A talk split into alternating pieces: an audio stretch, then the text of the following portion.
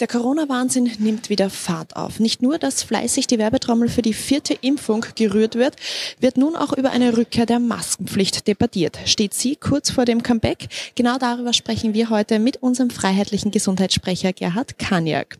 Lieber Gerhard, derzeit wird sehr viel wieder über die Maskenpflicht debattiert. Sie soll bald wieder zurückkommen. Die Länder zeigen sich gesprächsbereit.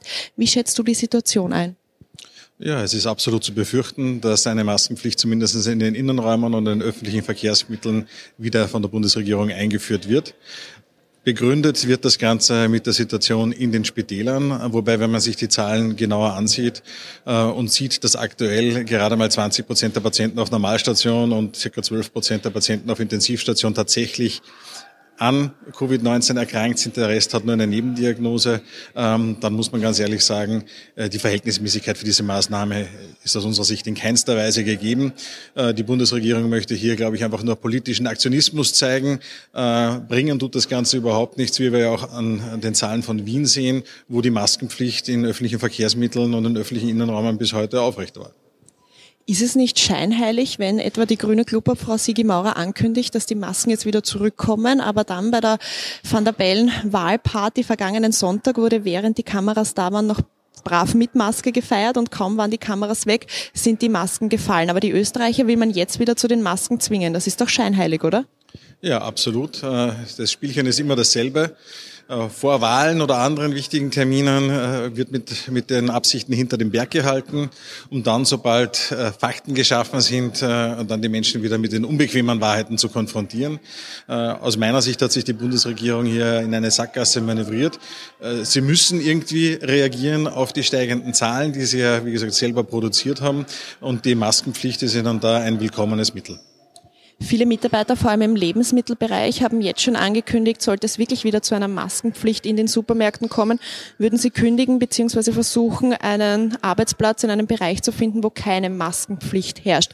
Das heißt, wir gefährden damit aber auch unsere Lebensmittelversorgung, oder? Ja, wir gefährden damit äh, die Lebensmittelversorgung bzw. den Handel generell. Und wir haben genau dasselbe Problem ja auch im Gesundheitsbereich gehabt. Äh, denn viele Mitarbeiter aus den Spitälern und im Gesundheitsbereich haben dort ihren Berufen den Rücken gekehrt, weil die Arbeitsbedingungen durch die permanent aufrechterhaltenden Schutzmaßnahmen, äh, Stichwort Ganzkörperanzug, Schutzmaske, Haube, Handschuhe, auf Dauer einfach nicht aushaltbar sind. Und so vertreibt man gerade auch aus versorgungsrelevanten Bereichen immer mehr Mitarbeiter, die man dort aber dringlich benötigen würde. Äh, ich sehe hier äh, ein, ein großes Versagen der Bundesregierung, denn mittlerweile ist das Problem nicht mehr eine Virusinfektion. Mittlerweile ist, kämpfen wir ausschließlich mit den Folgen des Missmanagements dieser Bundesregierung. Jetzt hat die FPÖ und vor allem du ja schon lange darauf hingewiesen, dass es dringend neues Personal in den Krankenhäusern braucht. Wie hat die Regierung hierauf reagiert? War man jetzt in die Sommermonate fleißig? Wurde da eine Personaloffensive gestartet oder hat die Regierung wieder mal alles verschlafen? Also, um es positiv zu formulieren, das Problem ist tatsächlich jetzt so groß geworden, dass es nicht mehr verdrängt werden kann und damit auch bei der Bundesregierung angekommen ist. Äh, die Maßnahmen, die notwendig wären, um hier tatsächlich schnell und effektiv gegenzusteuern, werden aber erneut nicht getroffen.